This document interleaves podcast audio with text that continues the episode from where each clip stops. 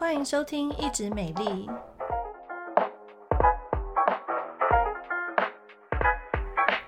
我是皮肤科蔡依珊医师，我是皮肤科胡怡轩医师。摆脱不了的香港脚，听这集就对了。今天要来跟大家介绍一下，每个人可能或多或少都得过的香港脚哦。是哎、欸，我跟你讲，那个香港脚，我有一次有个病人是呃年轻的女生，然后她鞋子脱下来，她就脚缝有点脱皮，嗯，然后有点小水泡，她就问我说：“医生，我这怎么了？”然后我就说啊，这个是典型的这个指缝型香港脚，然后就听那边什么，他就崩溃了。我妙龄少女竟然长香港脚，香港脚感觉就是那个老兵才会长那种感觉哦。我说没有，你住在台湾，台湾是海岛型气候。其实我遇过最小的不夸张哦，两岁的小朋友也有香港脚，就是被他们家人传染的。嗯、然后年纪很大很大，到九十几岁的也有可能香港脚。所以香港脚这个霉菌。算是蛮不挑的啦，从从很小的小不挑口味，不挑口味，不挑年龄，从年纪很小到年纪很大都有可能会得到香港脚哦。对啊，我先来讲一下我自己的故事好了。不是你有得过香港脚？我当然有得过，我是妙龄少女吗？离妙龄少女有点久了，就是中年妇女。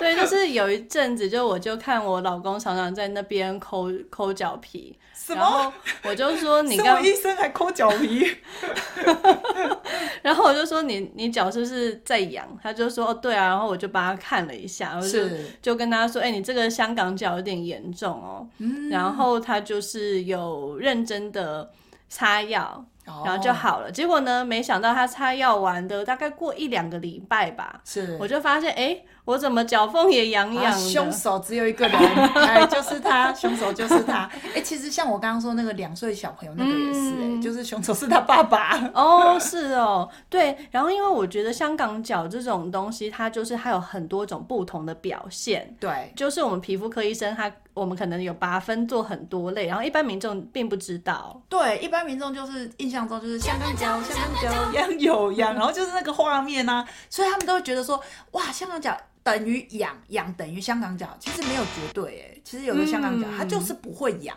不然我们还要皮肤科医师干嘛，对不对？就是需要医生去帮你看，去鉴别诊断。有时候很早期或者是某一些形态的，它就是不会痒，所以常常有病人我就跟他说：“你这香港脚。”他第一个就说：“怎么可能？我又不会痒，对、哦、我又没有症状，没感觉啊，啊，为什么？你就说我是香港脚，然后他们会觉得说这是一个很不好，就是污名化的疾病啊，就是感觉香港脚叫做不卫生，没洗。”脚哈，没换鞋子不干净，其实没有哎、欸，其实有的很爱干净，他也是会香港脚。对，因为我觉得台湾真的是太潮湿了，尤其是最近这个季节又是梅雨季，然后就一直在下雨，然后像是我家的除湿机，如果说你你关一下下，然后你再打开的时候，马上又秀 H H 就是 High，就是已经高到 量、欸、量不出来了。真的，我说这个梅雨季哈，让我们你知道，像有的上班族啊走去捷运站的时候，就这个啊走到捷运站，哇，鞋子就湿了。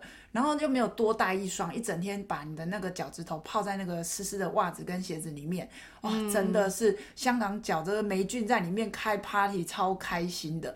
那到底什么是香港脚啊？嗯，香港脚的话，其实就是有霉菌感染到了你的脚，那它有可能的症状呢，有一些是指缝会有溃烂，就是会有破皮，然后你还会痛的，白白烂烂，就是嗯白白烂烂，还会有个很奇怪的臭酸味这样子，嗯、这个是大家应该比较能够感受得到的 臭脚丫。对对对对，那还有一些人他其实是会起一些水泡。对，甚至脓泡，然后奇痒无比。嗯、然后台湾人就是看到水泡一定要把它抠破，嗯、对不对？对。就是、很多病人就把它抠破，但是抠破很容易就变得祸不单行，细菌感染。嗯，然后，然后或者说有些人他是有点像草鞋型，就是他脚皮会。又厚，然后又白，然后又可能会掉一些小小的屑屑，就是你以为他还没脱袜子，整层白白的。因为这种类型的话比较不会痒，嗯、然后有一些年纪比较大的长辈，他不觉得这个是香港脚，哎，他就觉得说啊，我就是脚皮比较厚，我就年纪大了，脚皮本来我是那个香港脚，其实没有，有一种类型就是这种会厚厚白白的，然后这种病人去问他，他们很多都会说，当兵的时候靴子跟人家一起穿。好被传染的，所以就知道其实当兵的时候，那鞋子就是我也不晓得，我也没当过嘛，大家鞋子可能你穿我的，我穿你的这样子，所以传染力是相当高的。对，嗯、或者是说，因为他们的浴室也是公用澡堂，还有袜子吧？听说袜子也是一起洗哦。我我不太清楚，应该是吧？因为你也知道我没当过，抱歉，我也没当过。所以应该是说，就是有公共的一起的生活，嗯、然后再来就是说，他们也常跟我讲说。袜子有时候还没有干，哦，啊，没办法，你就要穿嘛。对，对，所以其实像霉菌也是，我们刚刚讲说环境的湿度很高，很多人也是啊，就袜子其实衣物啊什么，它也没有很干，或甚至是哇，前一天鞋子湿湿的，回家也没有弄得很干，然后呢，第二天上班没别双，又要穿那一双，那又泡进去，那当然就是我们的香港脚很难好啦。嗯、对，然后我。最近有看到就是那种情侣一起来，然后呢，哦、互相传染。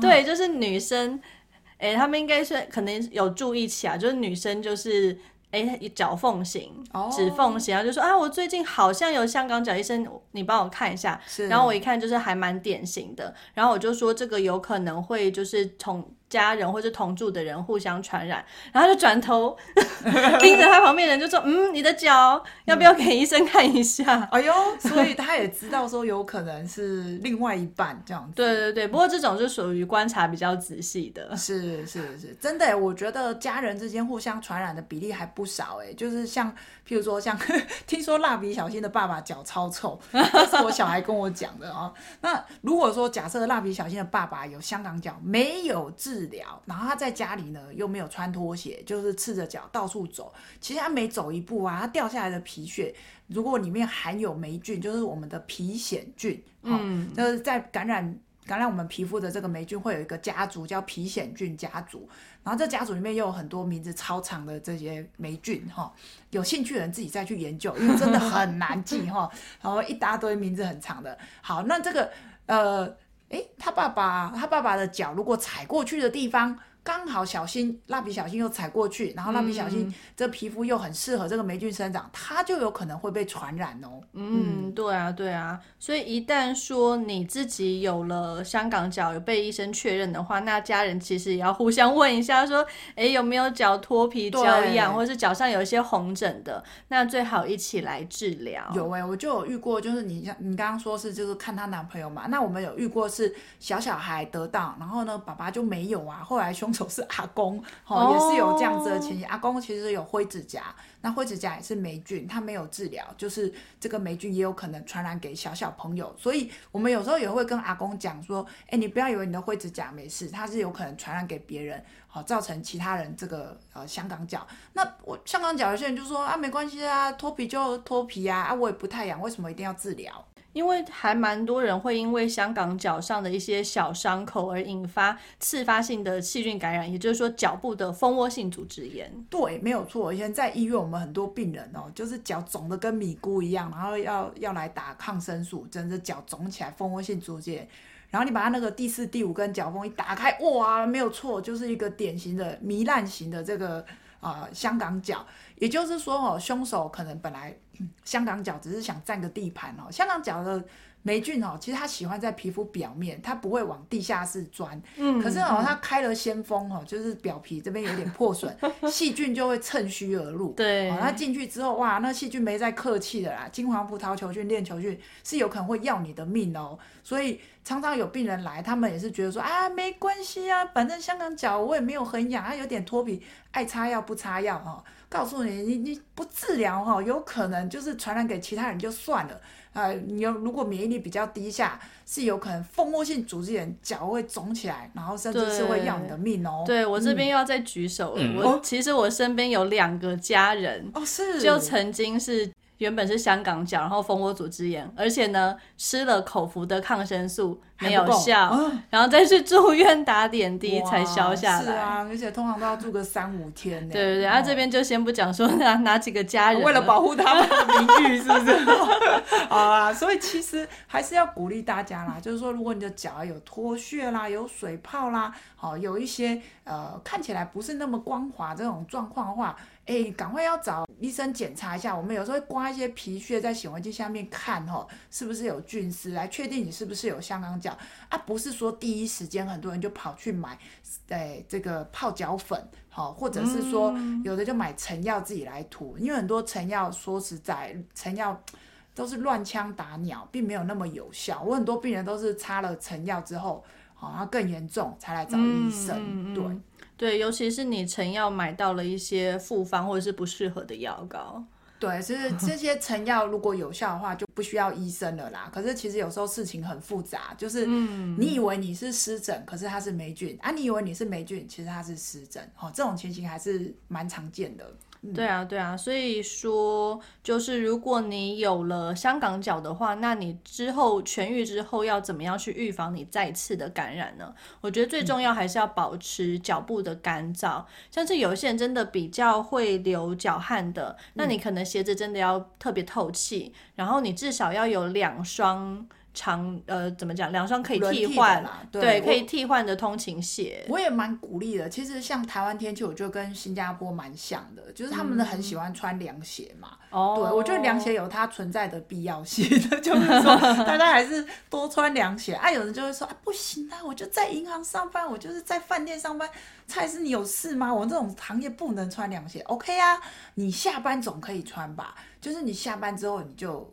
带一双，就是一下班就赶快换掉。我觉得让它透气通风，好，这些都会有帮助的。嗯，然后我觉得像是家家里的浴室也是要常保清洁，嗯，因为台湾真的很潮湿。其实有些人家中的浴室都是长期处在一个潮湿的状态。其实就用一个小电风扇吹一吹就好很多啊，嗯，而且连电。那个也不花钱，对，嗯，就是小电风扇或者现在循环扇也蛮好用的，对啊。然后这边还要提醒一个很重要，就是说你在擦药膏的时候，很多人就是觉得说，哎，擦一擦看起来好多了，然后就懒惰就不想擦，然后就是自我催眠说，我应该好了。哦，其实这边要 要提醒大家哦，就是如果你是香港脚，医生开药给你擦，不是一两个礼拜就拜拜。好，哦，这些霉菌他们都躲在那边，好吗？所以一般我会建议你看起来就是擦到皮肤看起来好像都好喽，你再多擦一两个礼拜都没有问题的。嗯，对，因为霉菌一开始它是一个像是菌丝，就是有点像是